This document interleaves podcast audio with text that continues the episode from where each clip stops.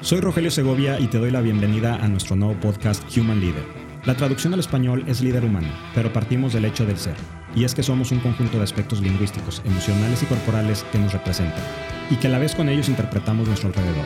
Human representa el ser, el término para comprender la existencia humana, ser en el mundo, ser uno mismo, ser humano. El signo distintivo del liderazgo es su humanidad. Para ser un líder, primero hay que aprender a ser humano, a conectar con los otros y trascender a través de ellos. Human Leader. Hola, bienvenidos a nuestro episodio ya número 11 de Human Leader. El día de hoy tenemos como invitada a Dani González y déjenme les platico un poco de ella. Dani es ingeniera en biotecnología graduada del Tecnológico de Monterrey, es cantante, es actriz, es curadora y organizadora del TEDx Garza García.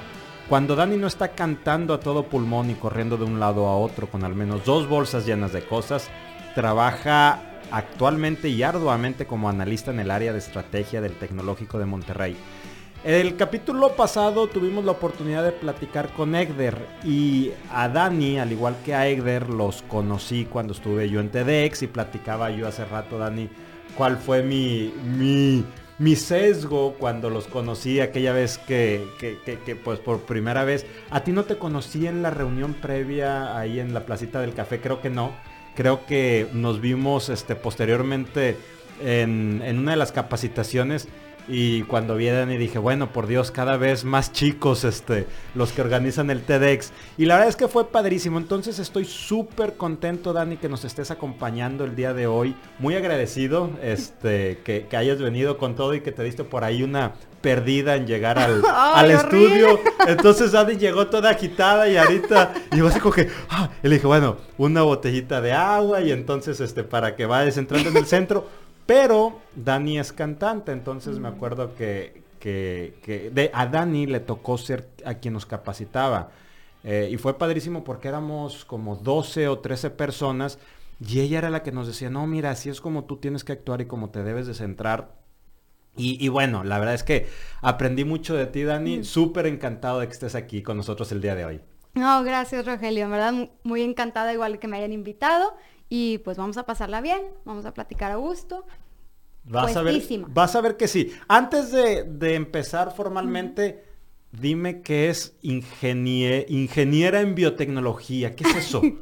sí, bueno, todo el mundo pregunta eso, ¿no? Y en mi carrera es muy común que lo confunden con ingeniería biomédica, sí. que esos son los que hacen las prótesis, este, eh, todo el equipo que se usa en los hospitales.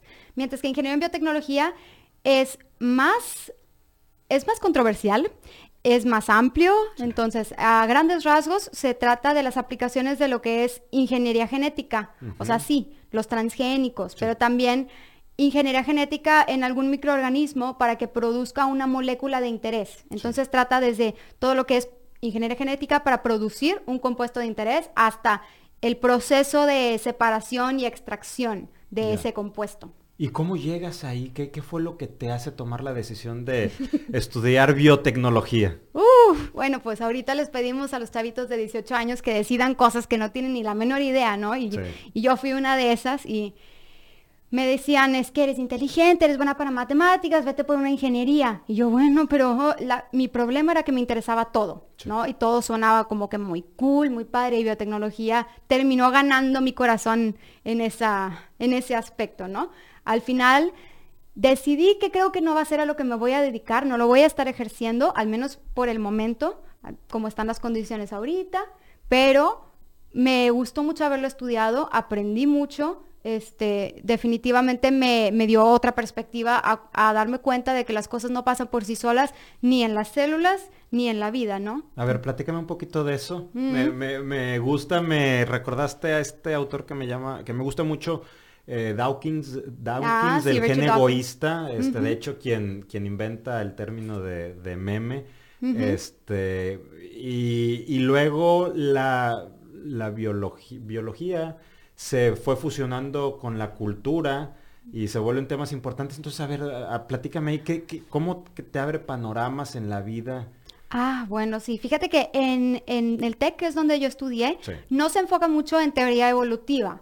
¿No? Es, más biología molecular, digo, bioseparación de los compuestos y todo, pero a mí por mi cuenta sí me interesaba, claro, esa parte de, de la evolución y la, eh, todas las aplicaciones y, precisamente por esa responsabilidad yo dije, voy a saber, voy a ser alguien que sabe más que la persona promedio de estos temas y sé que las personas promedio de este tema eh, piensan en, no en qué molécula puedo producir en una bacteria, sino piensan en mis genes determinan mi comportamiento, mi salud, qué onda, ¿no? Entonces, y la evolución, ¿qué significa la evolución? Somos animales, somos, quién sabe, ¿no? Entonces son preguntas muy importantes a hacerse.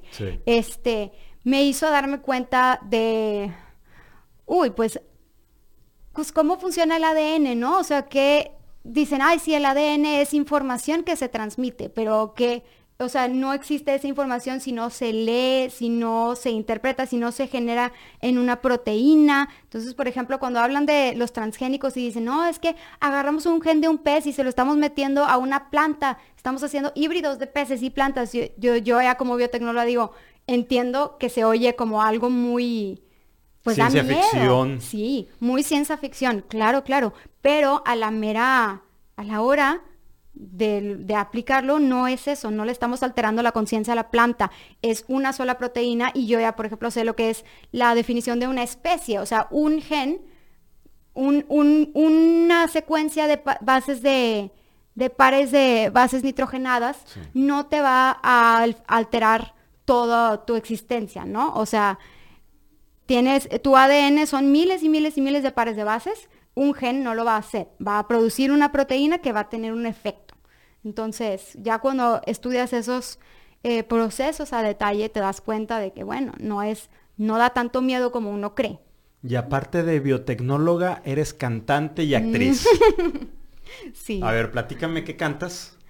Eres soprano, ¿verdad? Sí, soy soprano. Canto, uy, pues de todo, de todo. Me gusta. Llego con mi maestra un día y le digo, Lili, hoy quiero musicales. Ah, pues va. Y hoy quiero Disney. Ah, pues va, Disney. Y luego llego y digo, hoy quiero metal sinfónico. Entonces, va, vamos a cantar metal sinfónico y pop y no sé, realmente me gusta de, todo. ¿De dónde te viene eh, la parte musical? ¿De dónde nace? Pues desde chiquita yo cantaba y me decían, ay, como qué bonita voz, pero realmente no tenía técnica. O sea, en mi voz nada que ver lo que era antes a lo que es ahora. 100% es algo que se entrena este, para todos. Hay unas cualidades de la voz con las que naces, pero se entrena la voz completamente. Entonces, eh, en prepa, yo dije, nunca audicioné para ninguna obra. Entonces dije, bueno, voy a audicionar nada más porque sí. Y no tienes idea la cantidad de nervios que sentía. O sea, estaba prácticamente llorando en esa audición. O sea, te tocó a nosotros capacitarnos y quitarnos el miedo de hablar en público. Sí. ¿Y tú tenías miedo? Sí. cuando iniciaste? De hecho, precisamente porque yo pasé por eso, porque yo sabía cómo se siente y cómo lo superé, de ahí, de ese camino, fue de donde saqué las enseñanzas que yo les pasaba a ustedes. Sí. ¿Y has hecho algo profesionalmente de, del cantar? ¿Has grabado? ¿Has...? Sí, bueno, no, no algo por lo que me paguen, no, profesional en ese sentido, exacto. Pero sí he grabado canciones para otras personas que quieren sacar su disco y digo, bueno, soy, hago coros o para conciertos a beneficio, también he participado ahí y grabamos una canción, una versión de Señora Señora por un grupo que me encanta que se llama Ether. Este, son siete hombres con voces muy diferentes y yo hice la voz principal de Señora Señora, la de Denise de Calaf, este, para un concierto igual a beneficio para mujeres, la, el Día de las del meme del 10 de mayo, de ya viene el 10 de mayo y ya viene Renise Calaf con su canción de Señor Señor. ¿Cómo no? ¿Cómo no? Pero es una versión muy diferente, la recomiendo. ¿Y dónde lo podemos encontrar? Ahí lo pueden encontrar en Spotify y YouTube. Está Ether, eh, Señora Señora, featuring Dani González. Ah, mira, bien padre, para buscarla. Y actriz, también eres actriz. ¿Qué has hecho? Empecé esa audición que estuve en prepa. Cantando, yo no cantaba. A la mera hora me dieron un personaje muy divertido, muy padre. Era la novia de Frankenstein, una obra original escrita por Memo Palacios en el TEC. Este, y yo fui la novia. Y tú dices, oh, un papel muy importante. Realmente se centraba más en Víctor y la novia, pero mi personaje, pues, se supone que Víctor desea crear a la mujer perfecta, y a la mera hora se equivocan y me dan el cerebro de la vedette del pueblo, o sea, la prostituta, ¿no? Y, entonces era un personaje con el que me pude divertir muchísimo, así como muy coqueta, actuando como impropia y la terminan este, educando estilo Cenicienta, de que, ay, sí, de rags to riches, ¿no? Entonces, de ahí empecé, me enamoré del teatro musical y dije, voy a seguir. Por eso me metí a clases de canto. ¿Sigues haciendo teatro? Todavía. Sí, todavía. Cuando tengo oportunidad lo sigo haciendo. Y luego de ahí te mueves como curadora de TEDx. ¿Cómo, ¿Cómo, llegas a TEDx? ¿Cómo llegué a TEDx? Esa es una historia muy padre. Bueno, yo conocía una página de internet que se llamaba Stumble Upon, que te sugería páginas con base en lo que tú le decías que te interesaba. Y me mandaba muchos videos de TED. Y yo, ¿qué es esto de TED? Bueno, pues va. Y me metí y vi y dije, ay, qué padre está. Y le pasaba a una amiga, a Vero, las pláticas de TED, de que, oye, mira, esta plática está bien chida. Y le terminaba gustando y ella le fue picando a la página y vio que decía, para esto, Ojo, teníamos 17 años. Le fue picando a la página. ¿Ahorita, tienes ahorita tengo 24, Sí. Entonces le fue picando a la página y vio, organiza tu propio evento. Y dijo, ah, a ver qué onda. Aplicó para la licencia, dijo, pues no creo que me la vayan a dar, pero nomás, eh, ¿por qué no? Aplica y se la dan. Y me dice Dani, oye, es que apliqué para una licencia hace como dos meses y me la dieron. ¿Qué hago? ¿Me ayudas? Sí, ¿qué hago? Y yo, pues, pues vamos a darle, ¿no? Y empezamos, hicimos el evento entre los amigos, sin saber nada. De hecho, terminamos poniendo nosotros dinero porque realmente, pues, organización así como muy, muy precipitada, sin saber qué estábamos haciendo. Pero nos gustó, nos gustó la gente que conocimos y fuimos, fuimos repitiendo el proyecto y mejorando. Entonces, ¿a ti te tocó fundar TEDx Garza García? Sí, junto con Vero. ¿Cuántos años llevan? Ah, ya vamos para siete, sí. Ya siete años. ¿Y este año 2020 van a ser? Sí, este año va a ser la siguiente edición. Para septiembre. Para septiembre. Padrísimo. Todos los jóvenes son igual que tú. Todos son así de inquietos, innovadores, cantan, actúan. Yo diría que no no, no, no en mala manera, sino yo tengo una particularidad de que me interesa todo y de que sí soy muy inquieta y de que no me decido qué quiero hacer. Entonces, hace mucho tiempo salí con un chavo que era mucho mayor que yo y me dijo, yo fui con la psicóloga y le pregunté, ay, ¿por qué? ¿De qué, qué onda? Me dijo, me daba mucha ansiedad del futuro porque no sabía qué quería hacer. Y la psicóloga me dijo, este, pues no decidas, ve haciendo lo que te interesa y tú solito vas a ir descartando y la vida se va a ir acomodando. Y yo dije, ah, pues eso es un muy buen cumplido, este, es un muy buen eh, consejo, ¿no? Y yo dije, bueno, pues va, me aviento. Entonces por eso empecé a cantar, a hacer teatro, a biotecnología y no me ha, no me ha soltado, no se me ha acomodado la vida. Entonces más voy descubriendo cosas que me interesan, pero me gusta. ¿Y ahora qué futuro estás soñando? ¿Qué futuro estoy soñando? Uy, esa pregunta está un poquito amplia. Entonces, si la... y medio escabrosa. Sí, sí, sí, bastante. Si, si la podemos como aterrizar un poquito, yo pensaría así como, primero que nada, ahorita, pues cuando estaba chiquita yo vi Spy Kids, ¿no? Y la tecnología ahí se veía bien chida. Sí. Y ahorita yo lo que digo y le digo a mis amigos, ya estamos viviendo en la época de Spy Kids. O sea, ya tenemos ya es ciencia ficción, ya tenemos auriculares que te lo pones aquí, o sea, audífonos eh, inalámbricos, ya tenemos smartphones, ya tenemos un chorro de cosas que no hubiéramos podido soñar y de chiquitos era como que, wow, qué cool. Y lo que yo pienso es, bueno, pero siguen existiendo muchos problemas que ya desde antes nos quedaba muy claro que eran muy importantes. Entonces yo con el futuro en el que sueño es que bueno, qué padre que haya mucha tecnología y que hagamos cosas muy locas, pero que ya no haya gente que está batallando para comer. O sea, eso, eso para mí no se vale.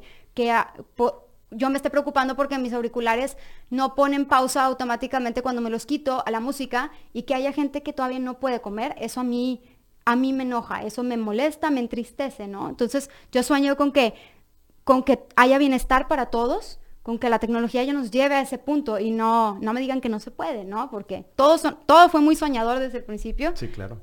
Y, eso es una prioridad, ¿no? Ya, ¿y tú cómo estás o cómo podemos contribuir? ¿Tú, tú qué estás haciendo desde tu trinchera?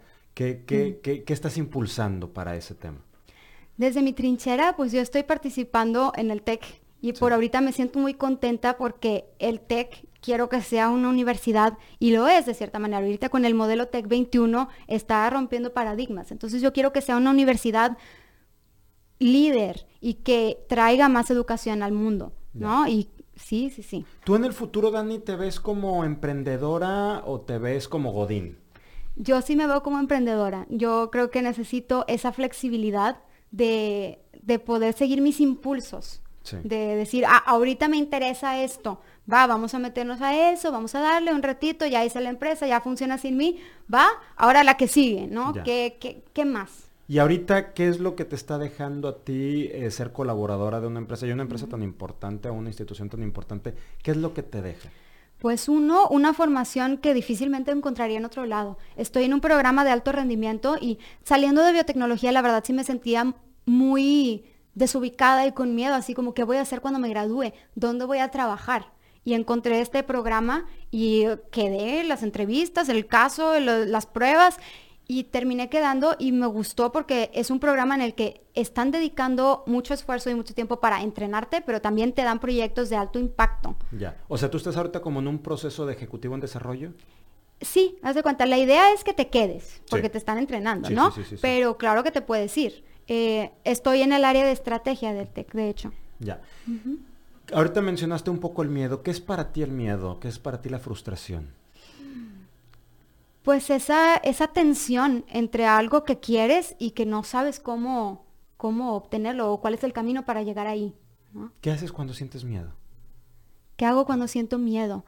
Pues creo que como todo ser humano sí me paralizo. A veces sí me paralizo y, veo y digo, uy, este es un, un reto que, que no sé cómo le voy a hacer. Pero luego, cuando yo creo que cuando algo en realidad te da miedo es porque es muy importante para ti, ¿no? Entonces me doy cuenta, ¿qué es lo que es importante para mí de eso, ¿no? O sea, no me interesa trabajar en el tech para ganar dinero ni para decir, ay, qué padre que yo estoy trabajando en estrategia. O sea, eso no me interesa. Entonces, si fracaso en eso, eso no es lo que me va a doler. Si me fracaso en eso, lo que me va a doler va a ser que no ayudé a que la universidad llegue a lo mejor, o sea, que no ayudé a que las cosas estuvieran mejor porque yo estuve ahí. Entonces, regreso a mi centro, me enfoco y digo, esto es lo que quiero, esto es lo que me apasiona.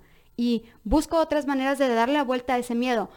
Pregunto, veo en quiénes me puedo apoyar, lo comunico y digo, esto me da miedo, esto me preocupa, esto me agobia. ¿Qué hago? ¿O cómo lo podemos resolver? Y a veces otra persona te da una solución y es muy sencilla. Y tú dices, wow. Lo que, tú, lo que tú me estás contando es una misión de vida, es tu misión de vida. ¿Siempre lo has tenido tan claro o eres consciente de que esa es tu misión de vida? ¿Lo tienes a ese nivel de conciencia? Así como me lo estás platicando ahorita. Sí, mi, mi, misión de vida, eso lo tengo muy claro que yo quiero que las cosas sean mejor porque estuve yo ahí. Pero si te das cuenta es muy vago. ¿Cuándo decidiste que esa iba a ser tu misión de vida? ¿Cuándo lo decidí? ¿O cómo te diste cuenta que querías trascender colaborando, aportando hacia los demás? Fíjate que no tengo idea. No tengo idea cuándo lo decidí.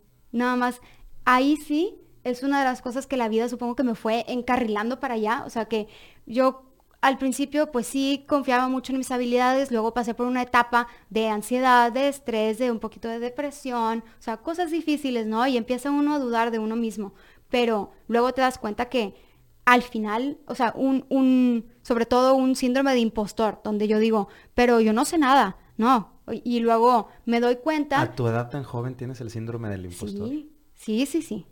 100%. Todo siento que no sé suficiente, que no, no soy una voz que vale la pena escuchar. Está esa voz por ahí. Pero luego me doy cuenta de que, a ver, mira, tú me invitaste aquí a este podcast, por algo fue, ¿no? Y haciendo TDX Garza García, yo me daba cuenta que les daban, les daba consejos que les terminaban sirviendo. Entonces yo digo, bueno, quizás no soy la mejor, quizás hay mejores consejos allá, y, pero lo importante es que yo estoy haciendo lo posible por encontrarlos y que lo que yo hice les sirvió, ¿no? Que, que, que estuvo mejor porque estuve yo ahí. regreso otra vez a eso. Ya, y con toda esta misión de vida que, que la verdad me encanta que la tengas tan clara y que vas conectando y que reconoces tus vulnerabilidades y momentos complicados y llegas ahorita a una etapa muy padre de tu vida, 24 años ya trabajando en una organización. ¿Qué es lo que desde tu trinchera como joven millennial ves en un líder? ¿Qué esperas en un líder? ¿Qué espero en un líder? Bueno, la respuesta que se me viene es algo que suena muy obvio, pero sí veo que muchas personas fallan en eso, o sea, que muchos no lo tienen. Entonces, supongo que si muchos no lo tienen, no puede ser tan obvio, pero que busque mejorar, que no busque hacer lo mismo, que busque mejorar, que busque que las cosas estén bien hechas y además de eso, que deje a un lado su ego. Y eso está muy difícil. La verdad, para ejemplificarlo, o sea, a la mera hora, uno quiere parecer muy inteligente, uno quiere cubrir sus inseguridades, uno quiere asegurar su posición y yo quiero tener la promoción, yo quiero que me suban el sueldo, o sea, ya a la mera hora de la hora está muy difícil.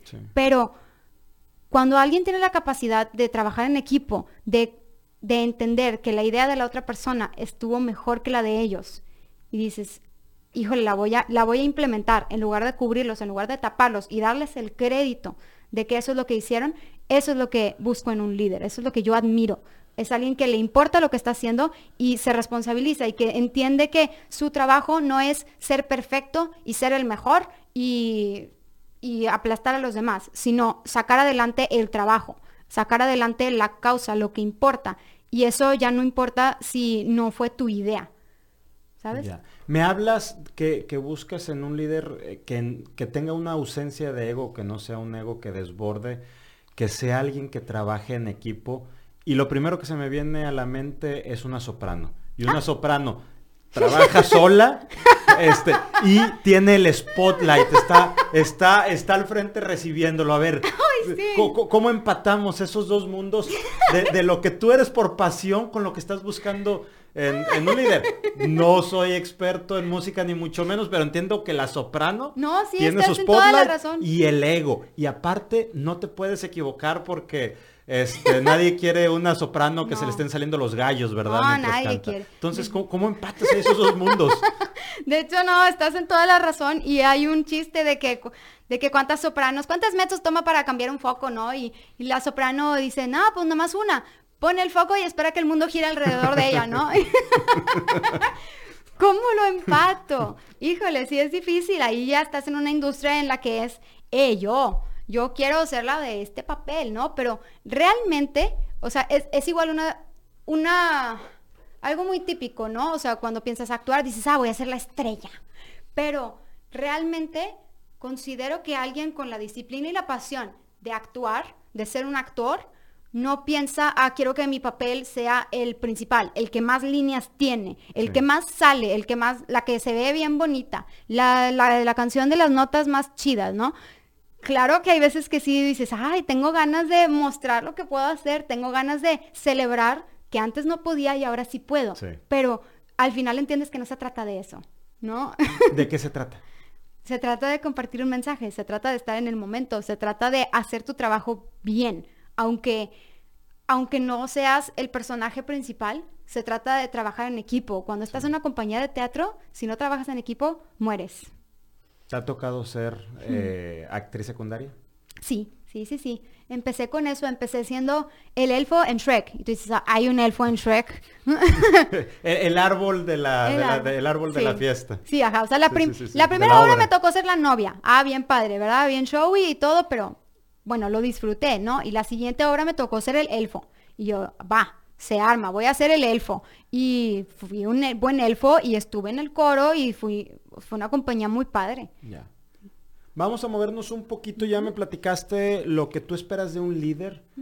¿Qué esperan, ahora sí, no, no Dani, qué esperan la gente de tu edad, tus amigos, tu, tu generación, de la empresa donde trabajan?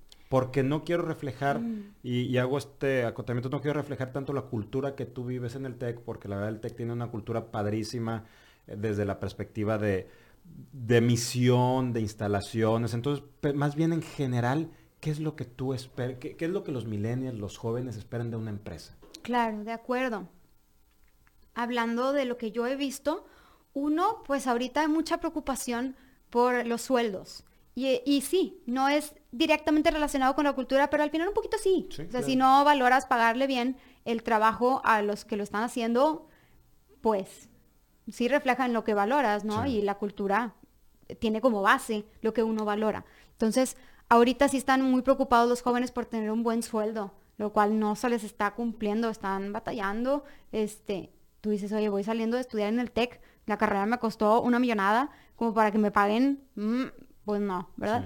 Pero de allá en fuera, en parte de la cultura en sí, sí buscan una flexibilidad, buscan que, no se espere que, que tu vida sea el trabajo, ¿no? O sea, y la otra cosa es como que te estén tratando como robot en el trabajo, eso ya se hace muy outdated, muy viejo, ¿no? Ya, y esto de que, ay, sí, le voy a hablar de usted al jefe y no, no, eso ya no se usa. ¿Qué ya no esquemas, se ¿Qué esquemas flexibles son los que más valoras, más valoran eh, tu- tus amigos, tus, tus compañeros? Cosas así como home office. Sí, bueno, ahorita ya no tiene mucho sentido decir tienes que venir a la oficina a estas horas a trabajar porque el trabajo lo, puedes, lo vas a estar haciendo en tu compu. Entonces lo puedes estar haciendo en tu casa muy fácilmente. Sí, muchos cuando tienen la oportunidad del home office lo hacen. Sí. Yo en lo personal me gusta el home office, pero sí me gusta estar allá en la oficina porque puedo interactuar con las otras personas, o sea, de forma física. Sí, Sí. les puedo mandar WhatsApp por dudas que tengo, pero me gusta interactuar con la gente de forma física, me gusta verlos, me gusta preguntarles cómo están, incluso a la gente con la que no trabajo, con la que no le tengo que hablar para preguntarle alguna duda, me gusta interactuar. O sea, lo que escucho es te gusta tener ese control de cuando necesitas trabajar a distancia, trabajas a distancia, cuando necesitas trabajar en presencial, hacerlo presencial. Sí, sí, es un buen resumen. Ya. ¿Cómo es tu equilibrio de trabajo y vida con todo esto que haces? Este, eh, me imagino que la carrera en principio no fue sencillo y me imagino que, que- que fue algo complejo. Bueno, ya ahora en tu vida laboral, ¿cómo, cómo es tu, eh, tu equilibrio trabajo-vida? ¿Equilibrio? ¿Qué es eso? Uy, mira, ¿Tienes entonces equilibrio? tengo equilibrio empezando por ahí. Empecemos por ahí. realmente son, en mi área son muy flexibles, particularmente como esa estrategia, pensar a, a futuro, a la larga, no esperan que este, o sea, no es trabajo de, ay, voy a hacer el reporte semanal de no sé qué, o sea, que todo el tiempo tienes que, deadlines que tienes que estar cumpliendo, no es tanto así. Sí se enfocan en resultados más que que si estuviste en Facebook o no y cuántas horas a qué horas llegaste, que si llegaste a las 8 o a las 8.05, a nadie le importa eso. Entonces, eso, eso me ayuda. De por la parte de equilibrio, como igual, volviendo a lo que es estrategia, ahí me da la oportunidad de ser muy creativa y estar al aire y pensar fuera de la caja y decir, a ver, que si esto, que si lo otro, que si lo otro, vamos a buscar un chorro de información en internet para hacer benchmarks, este, pero también me da la oportunidad de centrarme y enfocarme de que, a ver, este indicador porque está medido así, vamos a ver qué, qué onda, vamos a hacer un análisis más a profundidad de qué está pasando, para, porque se necesitan esas dos cosas. Sí. Entonces, hay veces, hay días que estoy mucho más productiva y hay días que no. Y, hay- y yo sé que tengo que entregar resultados al final. Entonces, lo que hago es que cuando entré en un flow, donde estoy muy motivada, tengo muchas ideas, ahí sí a veces me llevo el trabajo a la casa. Sí. Pero cuando no, ¿Qué haces Me- cuando no? cuando no me permito hacer lo mínimo indispensable de, bueno, o sea, sí lo voy a poniendo, en- lo voy poniendo en presentaciones por si me lo piden, que esté la información disponible, ¿no? Pero me permito distraerme un poco, no por decir, no me despidan, por favor, pero pero Ahorita editamos esa parte. sí, no me metan en problema. No, vaya, pero no es distraerme, sí, pero no es distracción de estar en Facebook. Yo lo llamo distracción productiva, en la que me puedo em- empapar de información y puedo decir, bueno, a ver, puedo leer un libro O sea, sobre ese ocio productivo que muchas Exacto. veces lo vemos, eh, decimos la palabra ocio y lo platicábamos eh, en uno de los episodios iniciales y le damos una connotación negativa, pero la- el, el mayor impulso de creatividad viene cuando estamos en Sí. momentos de ocio. Sí, necesitas estar un poquito aburrido para, ten- para tener el impulso de hacer algo, ¿no? Decir, a ver, bueno, voy a buscar algo más. Y eso es lo que aprovecho. O sea, creo que las compañías tienen que entender el proceso creativo Sí. y tienen que entender que, oye, sí, está bien padre que yo estoy tan motivada que me llevé el trabajo a la casa porque, eh, y, y trabajé mucho más de lo que me pidieron. Sí, pero también tienen que entender y yo y cada individuo tienen que entender que eso no es sostenible ni es algo constante. Sí. No pasa. Entonces, hay que tener tiempo para pensar, para estar fuera de la caja, de, de-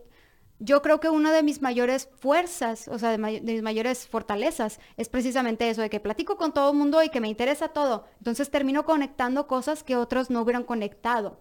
Vaya, y no porque no puedan, sino porque no tienen el tiempo, porque están todo el tiempo teniendo que hacer el trabajo y así no se van a actualizar, así no va a salir algo nuevo, van a estar sobreviviendo. O sea, si tienes que estar todo el tiempo haciendo tu reporte en Excel, tu reporte en Excel y no sé qué, nunca se va a poner el empleado a aprender a programar en R o en Python o quién sabe para automatizar eso, porque tiene que sacar adelante lo urgente, mientras que podría aprender a hacerlo de una forma automática, lo cual le ahorraría tiempo a la larga, pero no puede no cumplir con su deadline de ahorita.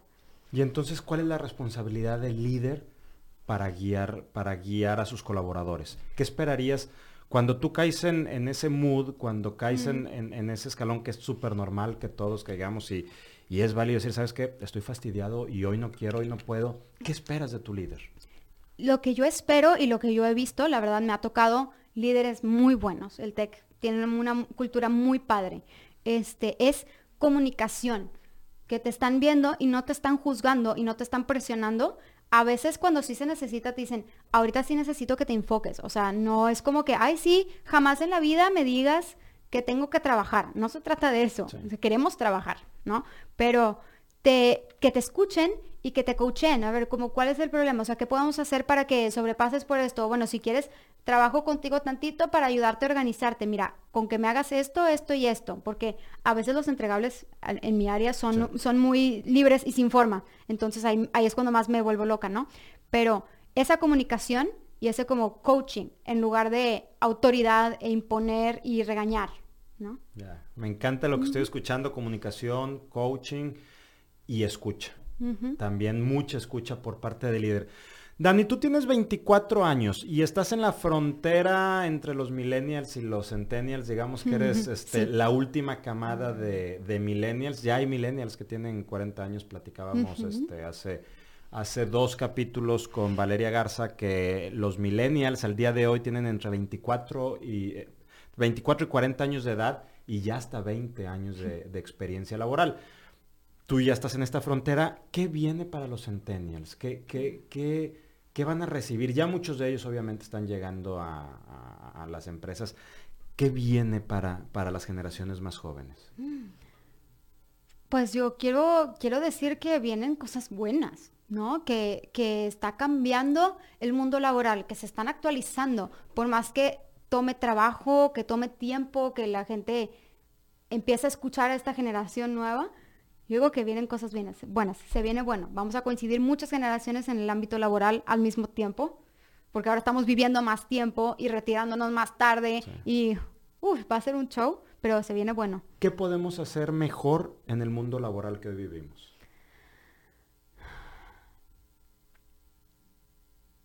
Híjole, está difícil. Ok, yo diría, yo diría sí escuchar y entender esas diferencias, ¿no? Al final, por ejemplo, saber de, de, casos, o sea, y tener como una coherencia y dejar ir ese miedo. Yo entiendo que para las generaciones este, anteriores, no quiero decir viejos, sino... Ay, Dios mío. Bueno, muchas gracias. Ya terminamos el podcast. Nos vemos pronto. Gracias, Dani, por acompañarnos, ¿eh? Sí, no, yo también me siento muy vieja. Tengo una hermana de 17 años, entonces. Pero para las generaciones que vienen desde antes, sí entiendo que pasar desde un esquema como rígido y que te pide estar trabajando este, constantemente y a pasar a un esquema como libre, da miedo y tú dices, a ver, ¿cómo que va a estar en el trabajo en Facebook en un puff, no? Pero necesitan soltar, necesitan escuchar y entender que sí, el millennial sí va a estar trabajando, sí, el centennial sí va a estar trabajando, ¿no? No, sé, no sé si a ti te tocó en el colegio, estoy casi seguro que no en la primaria, pero ahora ya los salones de clases parecen eh, cafetería. Este, con, con eh, sofás, quizá no todos los colegios, este, en el colegio de mis hijas así hmm. es, este, donde ya hay sofás y trabajo colaborativo y hasta este puff y este, o sea, ya, ya es, ese cambio me tocó justo ese cambio, ¿no? O sea, en primaria eran bancos normales, típicos, y la maestra te regañaba si te levantabas a tu locker porque no tenías los libros que necesitabas de todo el día, y fórmense en fila, este, era primera posición, los, mesa, los mesabancos todavía acomodados en fila. Sí, exacto. Entonces era eso, ya en prepa, ya me tocó las sillas de rueditas de colores que puso el TEC y los pintarrones en todos, en todo el salón, o sea, adelante, atrás y en los lados. Entonces como que me tocó ese cambio. Realmente siento que es más, o sea, no importa tanto la silla, importa más cómo se ven las cosas, ¿no? Si, si creen que el estudiante tiene que estar sentado y poner atención y no distraerse, estás operando bajo, bajo supuestos de cómo funciona el humano, así de una forma como rígida, ¿no? Y que estás mal si eres así, ¿no? Mientras que acá ya te estás adaptando a cómo es un niño, que es normal que el niño juegue, ¿no? Y igual en el trabajo, es como decir, no, estoy diciendo, así debemos de trabajar, así debemos de ser los humanos, estoy mal si no estoy trabajando todo el tiempo, mientras que acá ya estamos más flexibles y más libres y estamos entendiendo al ser humano como una persona completa que se cansa, que también tiene una vida social, ¿no? Fíjate que me, dejas mucho pensando. Eh, te digo, en el capítulo, hace dos capítulos estuvo Valeria, el capítulo pasado dado estuvo Egder, ahora estás tú, Dani, y los tres coinciden en un tema de poner al ser, de poner a la persona en el centro de lo que, de lo que están haciendo.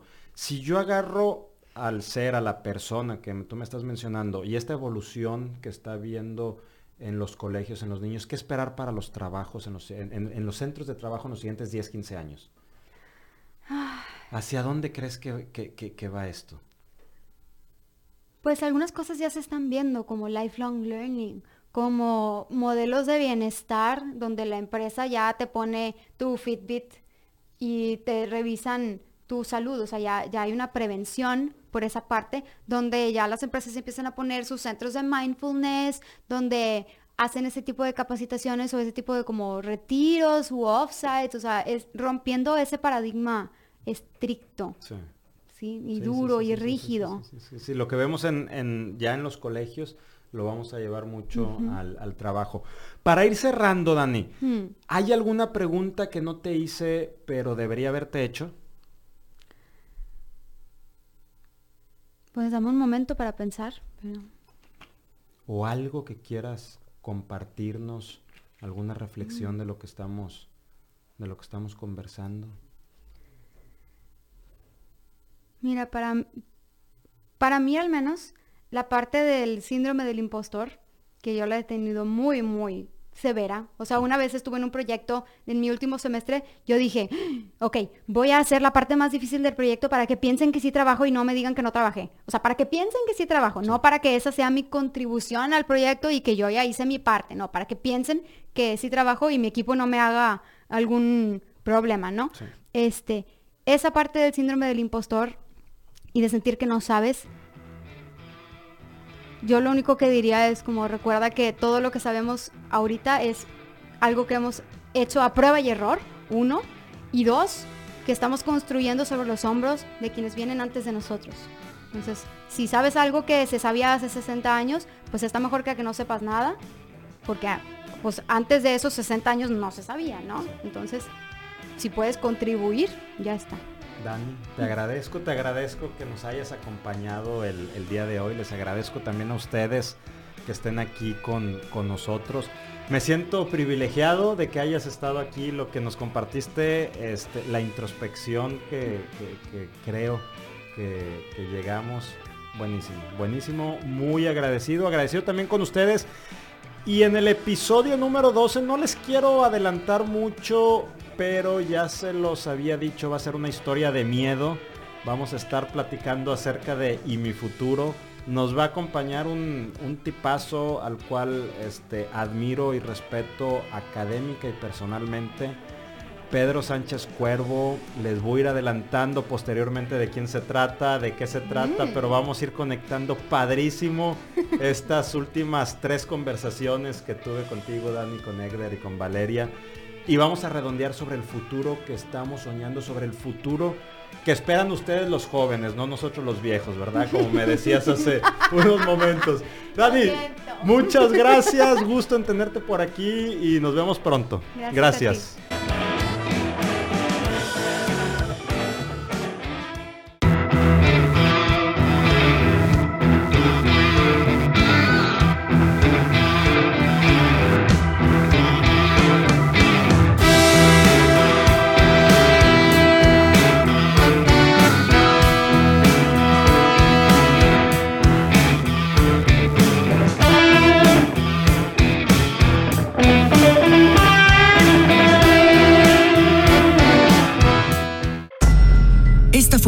producción de reservados.